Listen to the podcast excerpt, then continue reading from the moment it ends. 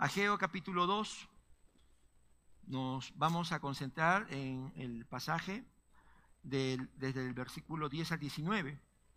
Ahí tenlo, tenlo ahí marcadito, ¿ya? Y la serie que estamos siguiendo, eh, como todo inicio de año, eh, nos ayuda a poder poner las cosas en orden. La serie se llama Ordena tus prioridades, ¿no? Eh, no nos debe ganar lo urgente, ¿no? Sino tenemos que vivir con prioridades. La primera semana vimos que la prioridad siempre debe ser Dios y siempre debe ser eh, el reino de Dios, lo que nosotros tenemos que cultivar cada día. Pero también vimos la segunda semana, que fue la semana pasada, que todo sueño que tengamos tiene que ser sueños para la gloria de Dios. Decíamos que ya el Señor nos había dado su Espíritu Santo, ya teníamos morada, ya teníamos presencia de Dios en nuestra vida, pero un día estaríamos con Él. ¿Cuántos esperan ese día? Hoy va a ser, va a ser lo máximo, ¿verdad? Va a ser una explosión de gozo, de alegría estar con nuestro Señor. Los sueños de gloria para el Señor es lo que queremos.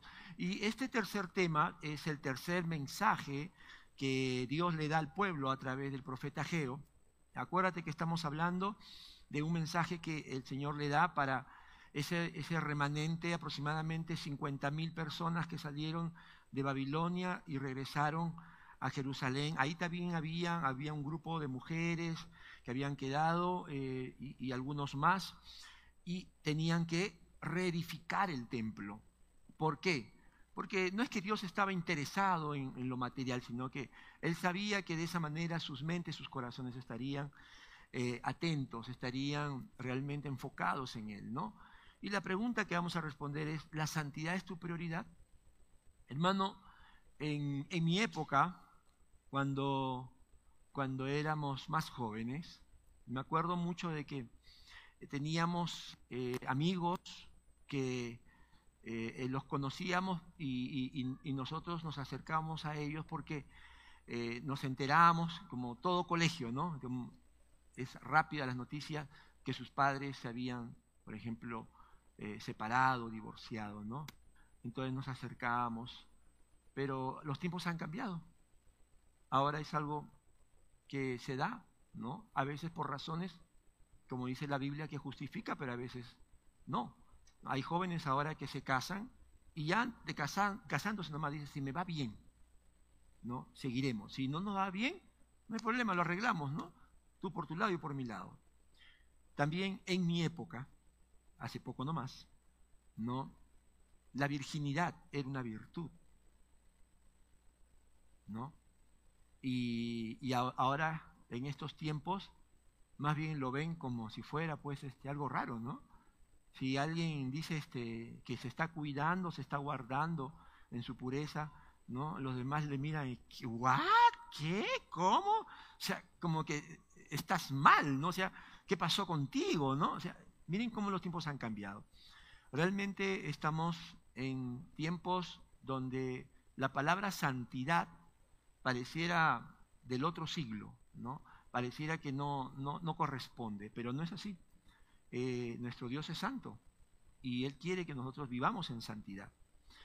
¿Y qué pasaría, hermanos, si por ejemplo en una linda caja de manzanas verdes, jugosas, pusiéramos una manzana, adrede, ¿ah? pusiéramos una manzana podrida, después de un mes, ¿cómo encontraríamos esa caja? Te pregunto. Encontraríamos esto, ¿sí o no? Ya la, esa manzana contagió, ¿sí o no? Eh, ¿Y qué pasaría si una persona que está muy, muy enferma y, y la enfermedad es muy contagiosa, ¿no? Eh, está siempre rodeada de, su familia o de, amigos. ¿Qué pasaría? Lo mismo, ¿verdad? ¿No? Aunque por amor uno quisiera este, estar cerca, por eso es que en, los hospitales, en las clínicas, ¿no? Este, tienen mucho cuidado, ¿no? Cuando hay ese tipo de enfermedades. Pero lo que va a suceder es que también va, va a contagiarse el resto de personas. ¿Por qué quiero que pensemos un poco en esto? Porque Dios ha dado leyes naturales y leyes también espirituales. Las leyes naturales con las que se rige el mundo físico, ¿no? el mundo material, y las leyes espirituales. Y a veces estas leyes coinciden, ¿no? Y hay una segunda ley que está dentro de lo que se conoce como la termodinámica, que dice lo siguiente. La segunda ley de la termodinámica dice, la cantidad de entropía del universo tiende a incrementarse con el tiempo. Todos digan, ah, ¿lo entendiste? Yo no, la verdad. Lo tuve que leer varias veces, varias veces. Bueno, en, en conclusión, ¿qué es lo que quiere decir esta segunda ley? Que los cuerpos tienden naturalmente a desgastarse. ¿No? La entropía tiene que ver con eh, el, calor que, emana y que va desordenándose. Entonces, eh, lo que quiere decir esta ley es que si tú a un cuerpo tú lo dejas, ¿no? Naturalmente, mira, tú pintas tu casa, bonita tu casa, maravillosa, para que venga tu familia a ver. Pasa un año, ¿cómo está la casa? ¿Cómo está la casa? Ya, con polvo al menos, con polvo, si no la limpia. O sea, si tú dejas algo y lo dejas así, como se dice, a su destino, va a haber un desgaste natural. Después de dos, tres años ya se comienza la pintura, ¿sí o no? Con la lluvia y todo eso. A eso va. Entonces, estos ejemplos nos recuerdan esta, esta frase, ¿no? Que en la ley natural es más fácil que lo malo convierta lo bueno en malo que lo bueno convierta a lo malo en bueno. O sea, es lo que vimos, ¿no? Tú dices, yo, yo quiero que esta manzana eh, se cure, ¿no? ¿no? No esté podrida. La pongo con manzanas buenas, lo malo va a contagiar más rápido que lo bueno a lo, a lo, malo. ¿Me entiende? Entonces, eso es importante. Y la Biblia también lo dice cuando Pablo escribe a los cristianos de Corinto, ahí en 1 Corintios 5, 6, dice, hacen mal en jactarse, porque ellos eran una iglesia que tenía eh, mucha buena reputación por eh, los dones y los ministerios que tenían, una iglesia así bien este, famosa, pero permitían que lo malo estuviese en la iglesia y en ellos. Y decían, pero no hay problema, mientras sigamos haciendo las cosas para Dios no hay problema. Por eso Pablo dice, hacen mal en jactarse. O sea, ustedes están pensando mal, ¿no? E, esa jactancia eh, que tienen, ¿no se dan cuenta de que un poco de levadura hace fermentar toda la masa? Hoy vamos a hablar de santidad. Hoy vamos a hablar de qué importante es que tú pongas como prioridad este año crecer en santidad, crecer a la imagen de Dios. ¿Por qué? Vamos a ver, este es el principio. La obra del Señor exige obreros santos, consagrados a Él de todo corazón. Nuestro Dios soberano, Él podría hacer todo lo que Él quiere sin necesidad de nosotros. Él dice la palabra, Él lo que quiere lo hace. Y así, efectivamente, el mundo se rige así por la voluntad y la soberanía de Dios, o lo que se conoce como la providencia de Dios, el gobierno de Dios. Pero Dios ha querido que en la tierra su nombre, su gloria, su prestigio sea conocido por sus hijos, por nosotros. Que la obra que Él va a hacer en la tierra, Él nos invita, pero nos invita siempre y cuando estemos en santidad. Por eso, hermano, el tema de hoy Queremos que el Señor hable a cada uno porque es un tema personal. Padre, gracias por tu palabra. Estamos, Señor, eh, escuchando no voz de un hombre, sino tu palabra, porque tu palabra, Señor, es eterna, es verdadera, es palabra de vida, que trae, Señor, a, nuestro ser, Señor, sabiduría, trae también, Señor, eh, las promesas y todo lo que necesitamos. En el nombre de Jesús, guíanos, Señor, háblanos a cada uno. Amén y amén. Bien, mis hermanos, eh, vamos a ver en este estudio que vamos a hacer de Ageo, capítulo 2, del versículo 10 al 19, dos principios acerca de la santidad. Mira, ahí lo tienes en la, en la imagen. Dos principios. Recuerda los principios. Para los que no estuvieron quizás hace meses, cuando dimos la serie de qué son los principios, los principios son verdades absolutas y eternas acerca de Dios, acerca de su carácter y de cómo Dios quiere que vivamos la vida. ¿Ya? Eso siempre lo tengo en mente. Principios no cambian, principios son eternos, tienen que ver con el carácter de Dios y tienen que ver con nosotros, cómo Dios quiere que vivamos.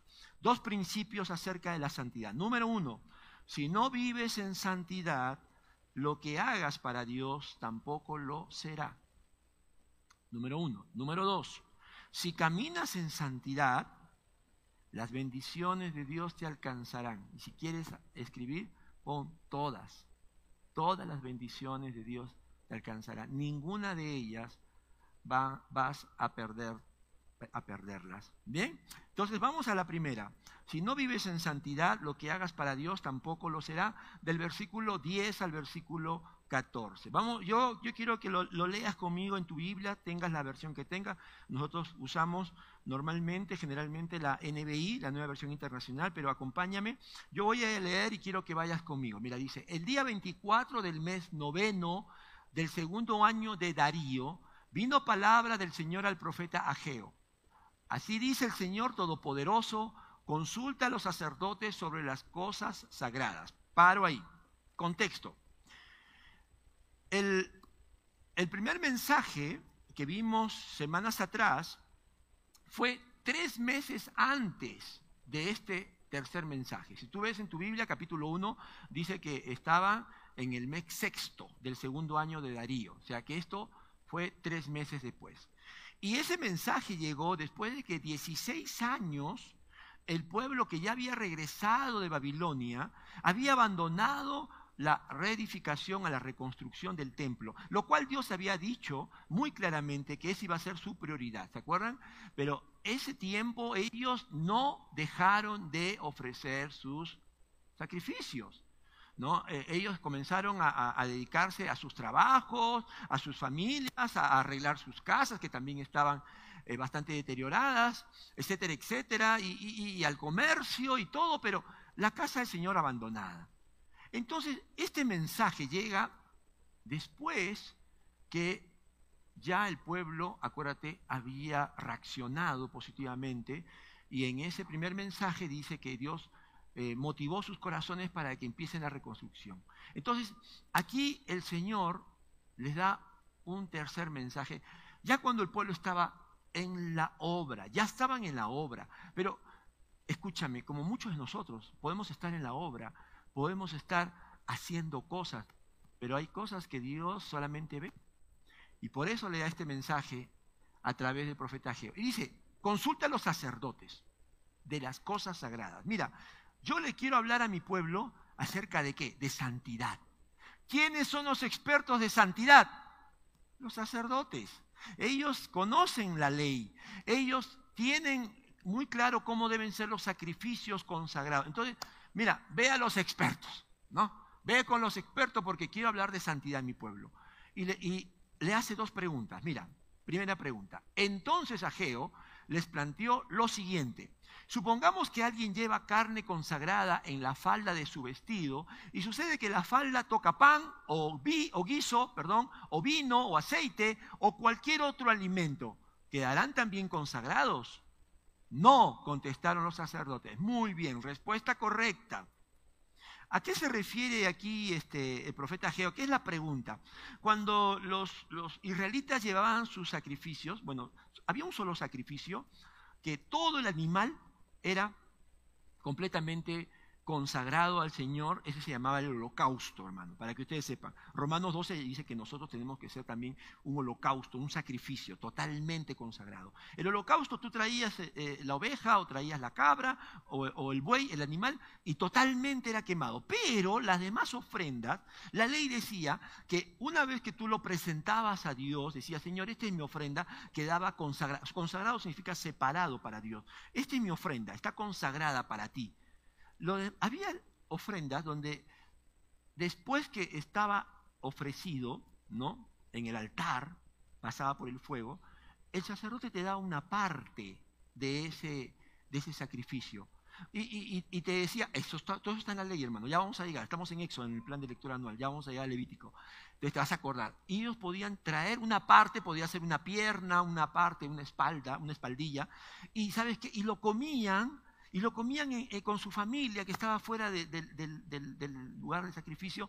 ¿Por qué? Porque era celebrar, mira, Dios ha recibido nuestra ofrenda y lo, lo, comían. Entonces dice, mira, ¿qué pasa cuando una persona recibe esa carne que ya fue consagrada, ya fue, y esa pierna o espaldilla lo lleva en su falda? Acuérdense que llevaban túnica, no, no se vestían cool como nosotros. Entonces, y cuando estaban ellos para comer, y esa carne tocaba, como dice ahí, tocaba el pan, el guiso, lo que tenían para compartir. Dice, ¿lo demás queda consagrado? La respuesta es no, no. Solamente esto, este animal ha sido dedicado y la santidad no se transmite, no se transmite. Esa es la enseñanza. Segunda pregunta. Ahora dice, supongamos ahora, prosiguió Ageo, que una persona inmunda por el contacto de un cadáver toca cualquiera de estas cosas. ¿También ellas quedarán inmundas? Sí, contestaron los sacerdotes. Hasta aquí. Después de la primera pregunta viene la segunda. Y Ageo dice, a ver, ustedes que son los expertos, ¿qué dice la ley? Si una persona tiene contacto con un cadáver, puede ser hombre, humano o puede ser animal, queda inmundo, ¿verdad? Ante la ley ya no puede ofrecer su sacrificio, ya no puede ir a lavar con, con el grupo de levitas, ya no puede entrar al templo. ¿Es correcto? Sí es correcto.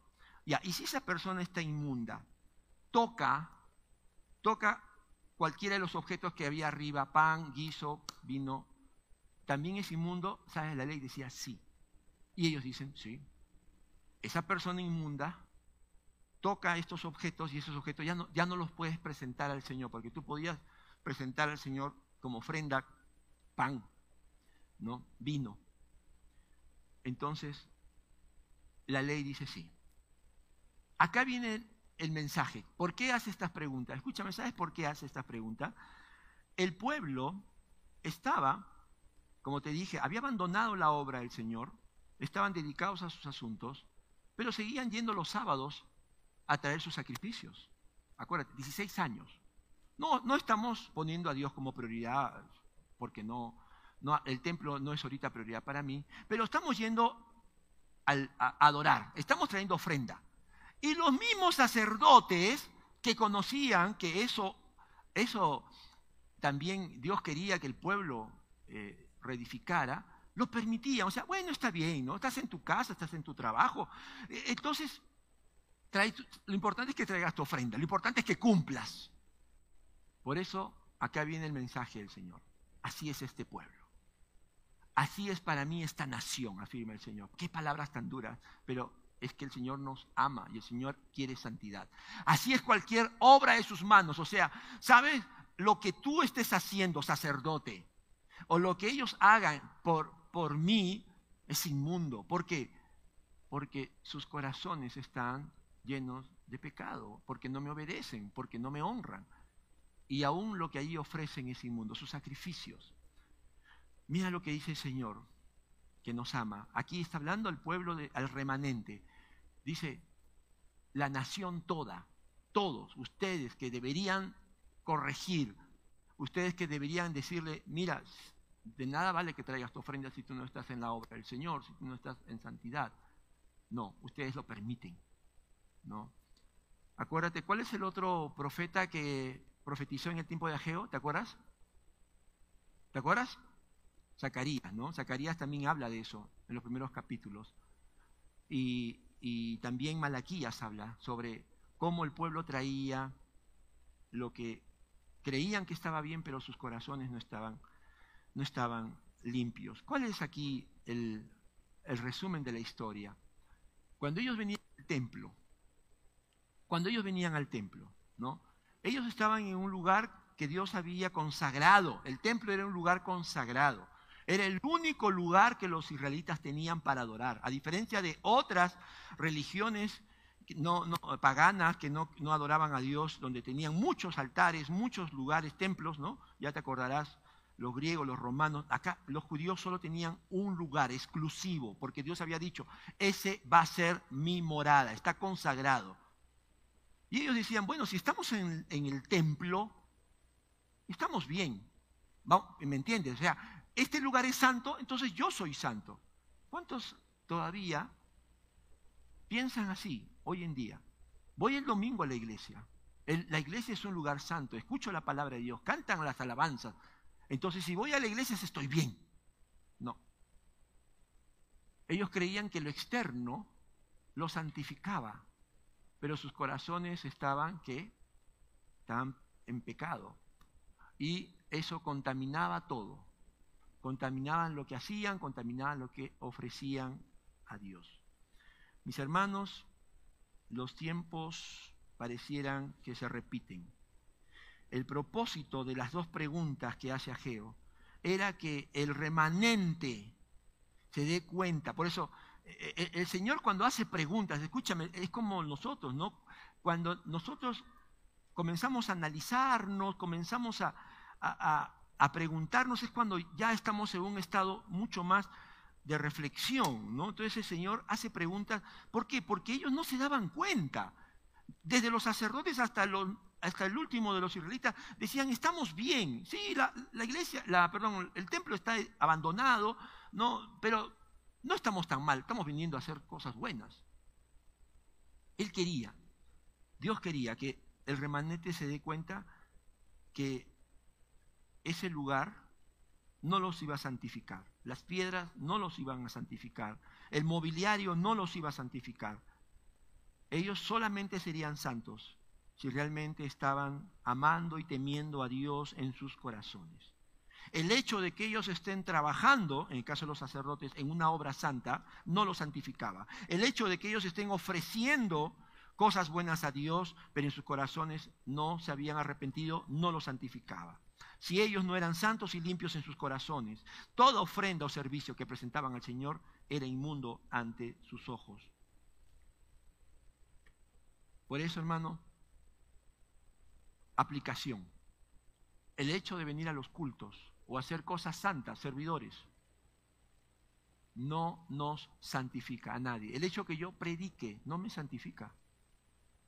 Si nuestros corazones no son santos y limpios, toda ofrenda o servicio será inmundo para el Señor. Amén. Es así. Es así, hermano.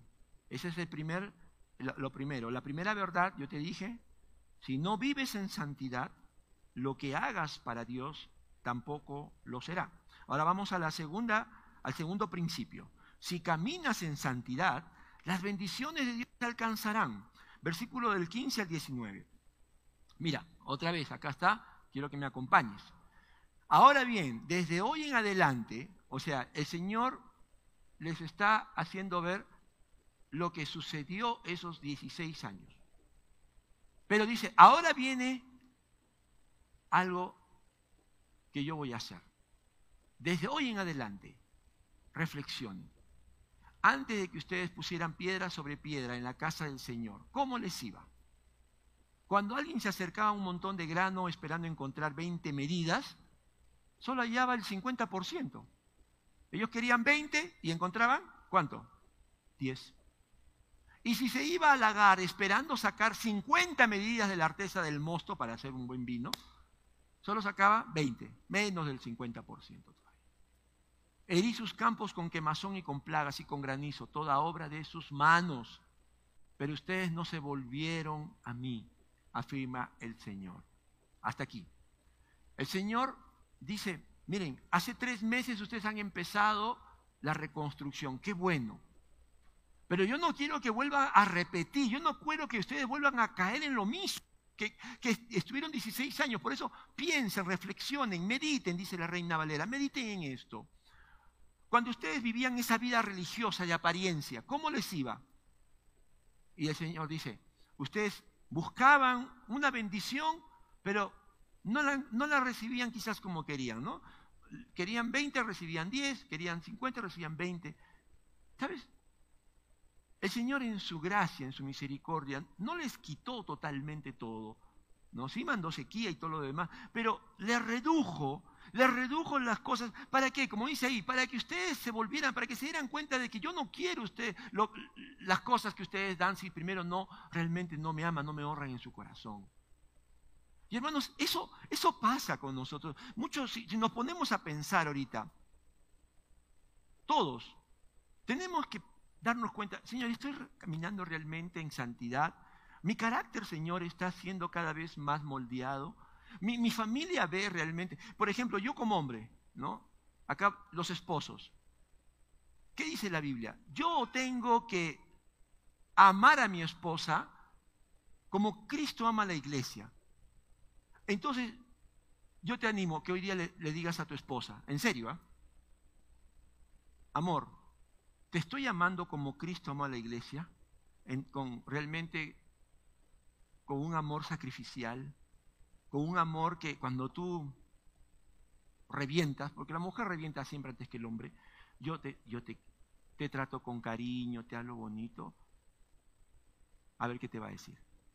Mujeres, mujeres, la Biblia dice que ustedes tienen que amar a sus esposos como, como la iglesia ama a Cristo. ¿Cómo es eso? con un amor también fiel, con un respeto y una reverencia y una sujeción como la iglesia nosotros le damos al Señor. Pregúntale a tu esposo, a ver qué te va a decir. Tu esposo va a decir, ah, gracias pastor, esa es la que yo quería. ¿Tus hijos están viendo eso? ¿Cuál es el problema acá? Hermano, sea en la familia, como estoy hablando ahorita, o sea en el trabajo, si no estamos en santidad, ¿sabes qué? No estamos glorificando el nombre de Dios. Estamos trayendo más bien vergüenza, estamos trayendo más bien escarnio al nombre de Dios, porque están diciendo, esos son cristianos, ese es un cristiano, mejor no voy a la iglesia. Y Dios en su misericordia, ¿sabes qué hace? ¿Qué hizo con el remanente? ¿Qué hace con nosotros también? Porque es algo que, que, vemos como la disciplina del Señor, que también está en el Nuevo Testamento. Dios cierra la ventana de los cielos. De pronto tú esperabas 50 a fin de mes, no te llega 50, te llega 20. Y tú dices, ay, ese jefe me tiene cólera. No, el Señor dice, mira tu corazón. Las cosas no te van bien, tu negocio no va bien, tu familia no va bien. ¿Qué está haciendo el Señor? El Señor te ama tanto que dice, mírame a mí. Estás viviendo en hipocresía, estás viviendo en apariencia. En la Biblia el Señor dice en Apocalipsis, nos dice, yo prefiero que seas qué? Caliente o frío, ¿no? Caliente, un cristiano radical, un cristiano que hay que un poquito regularle quizás, ¿no? Pero está firme en las cosas del Señor, disciplinado, ¿no? Ese es un cristiano, ese es un caliente. Un frío, uno que no quiere saber nada de Dios. Dice, yo prefiero que seas o caliente o frío, pero tibio, tibio no te quiero, tibio yo aborrezco, yo vomito ese. Jesús cuando estuvo también con sus discípulos, lo dijo, ¿no? Cuidado de la levadura. La levadura es la apariencia de los fariseos. Y cuando una vez él tuvo hambre y había una higuera que aparentaba tener fruto y no lo había, él la maldijo y se secó. Hermanos, esto sí es importante porque la iglesia tiene que ser santa, no parecer, tiene que ser, tú tienes que ser, yo tengo que ser, hermano. Y por eso acá el Señor dice, reflexione desde hoy en adelante otra vez, desde el día 24 del mes noveno, día en que colocaron los cimientos de la casa del Señor. Reflexionen, ¿queda todavía alguna semilla en el granero? Todavía no produce nada la vid, ni la higuera, ni el granado, ni el olivo. Pues a partir de hoy yo los bendeciré. Aquí la buena noticia es que después del primer mensaje ya el pueblo había empezado otra vez la reconstrucción. Dijeron, primero Dios, primero el reino de Dios y todo lo demás será añadido. Qué bueno.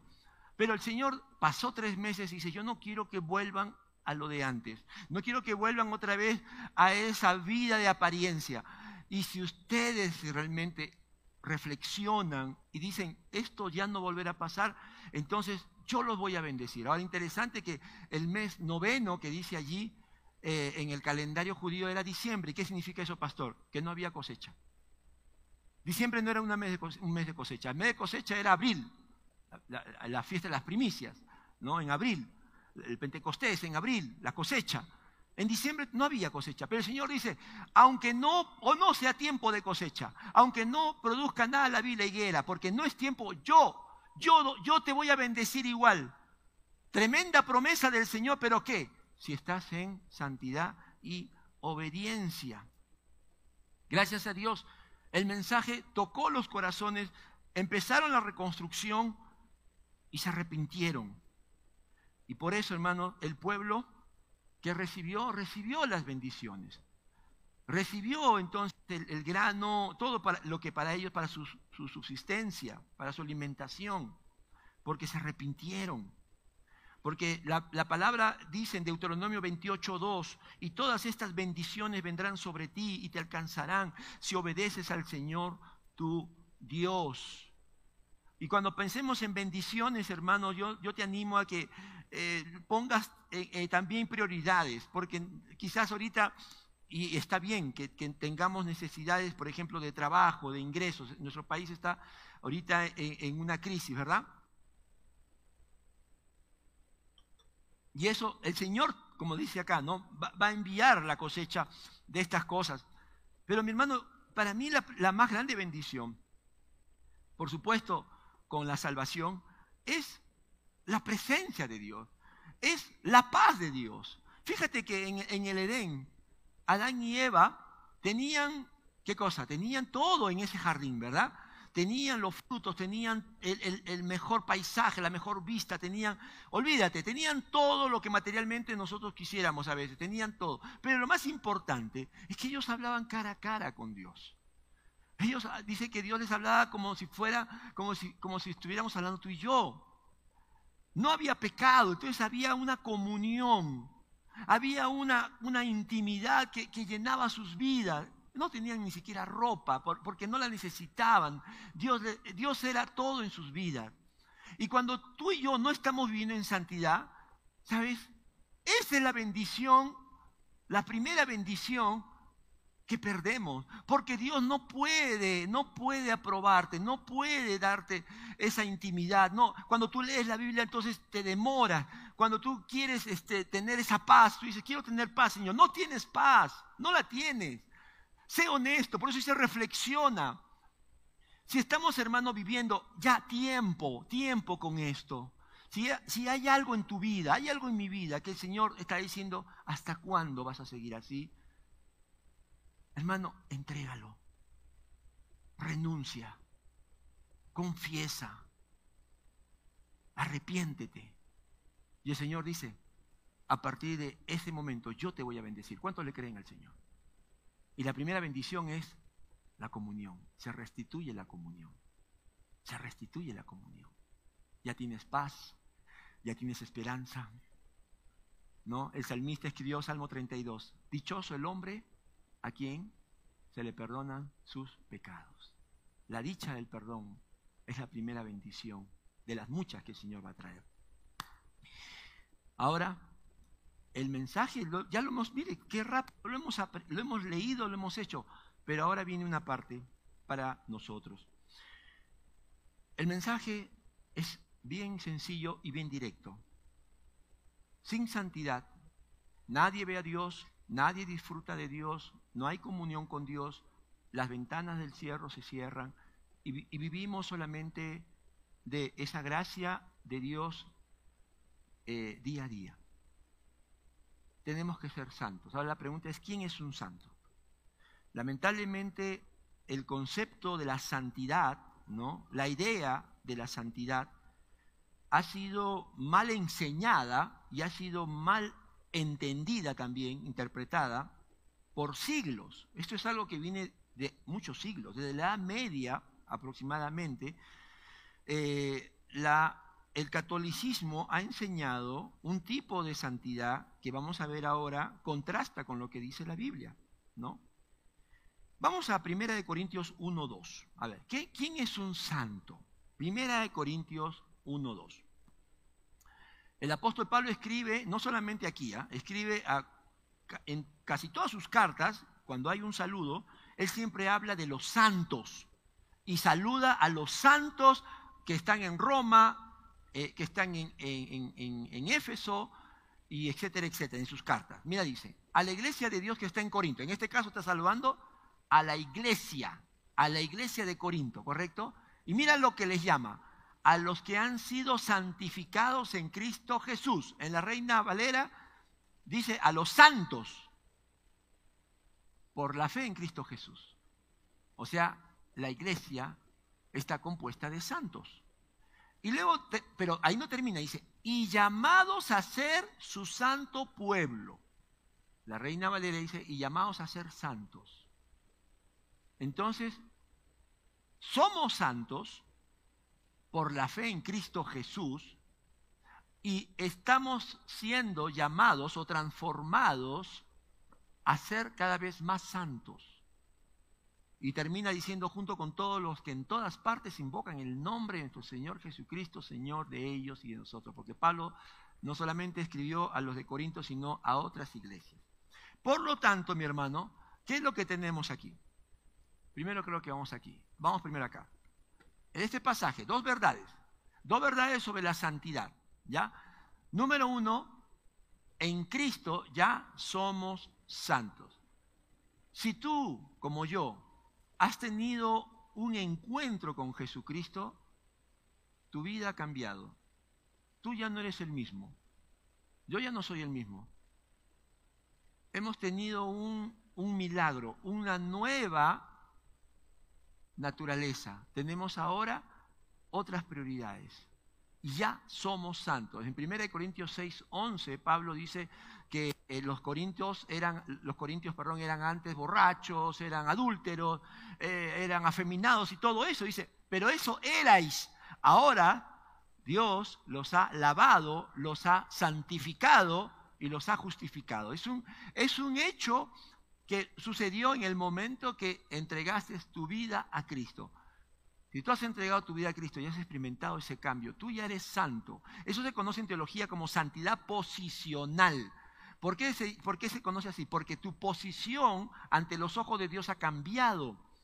Y no es por algo que tú hayas hecho, no, es por la obra de Cristo. Cuando Cristo murió en la cruz y tú te arrepentiste y le entregaste tu vida, el Señor te transfirió su justicia, su vida perfecta de obediencia. Dios, posicionalmente, Dios te ve a través de las obras de Jesucristo, te ve como un santo. Pero también dice la Biblia que los, mientras estemos en esta vida, en este cuerpo, por el Espíritu Santo somos santificados. Es decir, el que empezó la buena obra, ¿te acuerdas? La perfeccionará hasta el día de Jesucristo. Por lo tanto, somos santos en construcción. ¿Me entiende? ¿No? Todavía Dios no ha terminado con nosotros. Así que cuidado con decir, ese santo, mira pues lo que haces o lo que dices todavía. No, es que todavía luchamos con el pecado. Eso se conoce en teología como la santificación progresiva. Según de Corintios 3:18 va a decir que, que eh, el Espíritu Santo nos va transformando a la imagen de Cristo de gloria en gloria. Entonces, esta es la realidad. Este es lo que dice. Ya somos en Cristo posicionalmente, pero cada vez más avanzamos. Por eso, mi hermano, es importante estos temas. No te debes quedar, no te debes estancar, no te debes conformar. Todavía Dios no ha terminado contigo. Dile a tu hermano, no te estanques, no te quedes. Míralo y dile, no, todavía Dios no ha terminado contigo, mira. Producto incompleto todavía. Ahora mira, mira cómo hemos sido enseñados. En el catolicismo, los santos están, ¿dónde? Acá no, todos están en el cielo. En la Biblia los santos están en el cielo porque ya son cristianos que han muerto, ¿no? Pero ya están con el Señor, pero también están en la tierra. ¿Quiénes? Los creyentes, la iglesia. En el catolicismo, para que alguien sea santo, tiene que ser beatificado o canonizado por el Papa. En la Biblia, todo el que recibe a Jesús por la fe es santo. ¿Cuánto dicen a mí? Así es. Tercero, en el catolicismo los santos deben ser reverenciados, a los santos se les reza y aunque lo niegan, lo adoran. En la Biblia, los santos, levanten la mano los santos. Ya, ustedes nadie los va a adorar. ¿ah? Más bien, somos llamados a adorar, a reverenciar y a orar únicamente a Dios. Amén. Miren la diferencia. Miren la gran diferencia. Entonces, cuando yo te hablo de santidad, cuando, cuando la Biblia nos está mostrando que Él quiere que seamos realmente cristianos que vivamos en santidad, no te sientas excluido. No te sientas que no, no, ese nivel es inalcanzable si has nacido de nuevo. Ahora, paréntesis. Si tú vienes a la iglesia, si tú te reúnes eh, con nosotros o en cualquier otro lado, pero realmente no has experimentado este nuevo nacimiento, que es obra del Espíritu Santo, entonces yo te digo, tienes que revisar realmente si has nacido, si has creído en Cristo o no. En el mes de marzo vamos a tener la serie Has nacido de nuevo justamente para que te confrontes si realmente te has convertido o el Señor te ha convertido no en un hijo de Dios. Porque realmente cuando tú entregas tu vida a Cristo hay cambios, hermano. Hay cambios. No somos los mismos. Por eso, mis hermanos, para ir terminando, este es el Evangelio. El Evangelio nos muestra nuestra corrupción, nuestra condición, pero nos muestra también que Jesucristo es el único camino, que Jesucristo es la única vida, que Jesucristo es el único Señor y Salvador. Mira, el verdadero creyente en Jesucristo ya es santo, posicionalmente, y tiene acceso directo al Padre y al reino celestial. Por esa posición, Dios escucha nuestras oraciones. Si no, no lo escucharía. Mientras esté en su cuerpo, el creyente verdadero, el cuerpo terrenal, el cristiano debe luchar contra el pecado, esforzándose por erradicarlo de su vida, confiando en el poder del Espíritu y la gracia de Dios. Este es la exhortación que le hace Dios al pueblo, al remanente y nos hace hoy.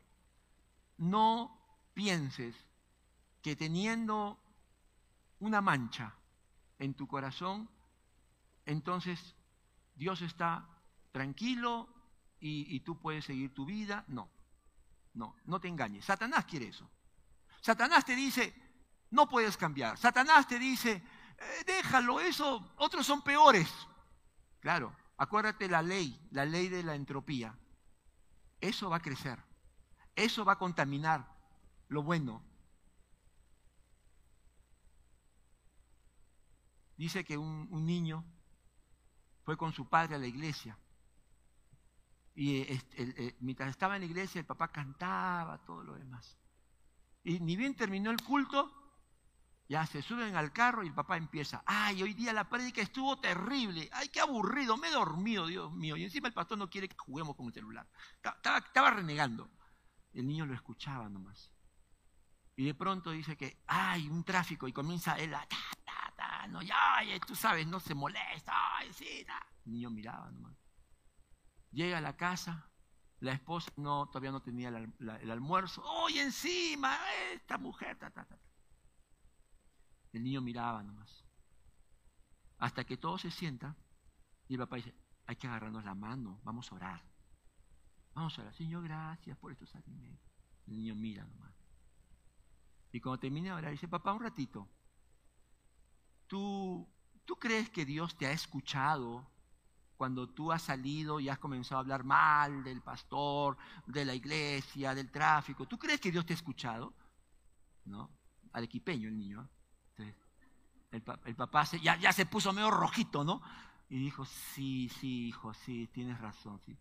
Ah, ya, le dice, ¿y, ¿y tú crees que Dios te ha escuchado cuando también has orado? Sí, claro, claro que sí. Claro que me ha escuchado, que yo he orado por los alimentos, no decía el airo, ¿no? Mi papá le dijo, el, niño le dice, papá, ¿y cuál de las dos personas eres tú? Porque a nosotros nos muestras muchas cosas, pero Dios sabe quién eres. Ya con eso ya te imaginas. Y eso, de eso, de eso se trata, que ante Dios no podemos ser dos personas, somos una sola. O somos realmente santos, o realmente le hemos entregado nuestra vida a Cristo. Y cuando vemos una mancha, no sé si acá hay mujeres, pero yo soy de que veo una mancha y al toque quiero lavarlo, o hay hombres como yo, pero eso es lo que tenemos que hacer. Por eso la palabra de Dios, ¿qué nos dice? Que tenemos que pelear, luchar la buena batalla. La Biblia dice que tenemos que esforzarnos, tenemos a través de los medios de la gracia, como la oración, la palabra de Dios, ahora que estamos con las lecturas de la Biblia, a través de la congregación, del ministerio, vamos nosotros también colaborando con la obra del Espíritu Santo. Todo cristiano tiene que esforzarse, porque el pecado ya no reina, pero mora en nosotros. Y si no lo atendemos y si lo minimizamos, le creemos al diablo, caemos en sus engaños. No te engañes, lo que haces para Dios no le glorifica. Tenemos que ponernos la armadura. Tenemos que despojarnos del viejo hombre. Tenemos que huir de la inmoralidad. Y tenemos que dejar todo lo, lo anterior a la vida cuando no conocíamos al Señor. Mis hermanos, Dios quiere que nos hagamos estas dos preguntas y con esto termino. ¿Es la santidad una prioridad para ti? Tenemos que evaluarnos cómo estamos, si estamos creciendo mes a mes, año a año. Y eso no es fácil porque no lo puedes hacer tú solo. Los que te van a ayudar son tu familia, tus líderes, tus pastores. Ellos te podemos ayudar. Pero si tú no hablas, tú dices, yo estoy bien, pastor. Uy, antes era terrible, ahora ya estoy bien. Entonces seguirás viviendo entonces de las migajas. Porque el Señor no va a cambiar, el Señor no va a bajar su valla, su medida de santidad por ti. Por amor, por amor, Él va a intervenir. Porque no, no quiere que te pierdas. Segunda pregunta. ¿Estás reflexionando en lo que pierdes por ser un tibio espiritual? Si tú crees que lo que hoy el Señor nos está hablando a todos, hermano, yo soy el primero. Yo tengo más responsabilidad, yo soy el primero. Tengo que presentarme al Señor y tengo que evaluarme. Y si tú crees de que como estás ahorita, no te va tan mal, bueno, pastor, no hay que ser tampoco tan, tan exagerado. Ese es el problema. El problema, dijo Spurgeon, el problema del hombre, ¿sabes qué es? Que Dios es santo. Ese es el problema. Muchos hemos creado un, Dios más bajo, más chévere, que me entiende. No lo rebajes. Dios es santo, santo, santo pero proveyó el medio para que nosotros nos reconciliemos con Él. En la cruz Jesús pagó por todos nuestros pecados, para que vivamos en santidad. Por eso, mis hermanos, termino diciéndote lo siguiente. Si tú eres sincero, vas a aceptar que vivir en apariencia o dejando esas raíces no te está yendo bien. No te está yendo bien.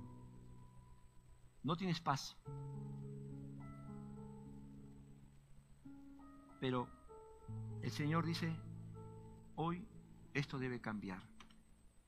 Tu situación puede cambiar con la invitación de Dios. El Evangelio nos dice que Dios nos acepta, pero nos transforma. Y nos da todos los recursos para efectuar el cambio que Él quiere. Hermanos, Dios está obrando entre nosotros.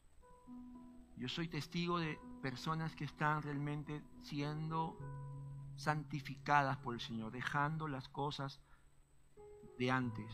El Espíritu está despertando sus corazones.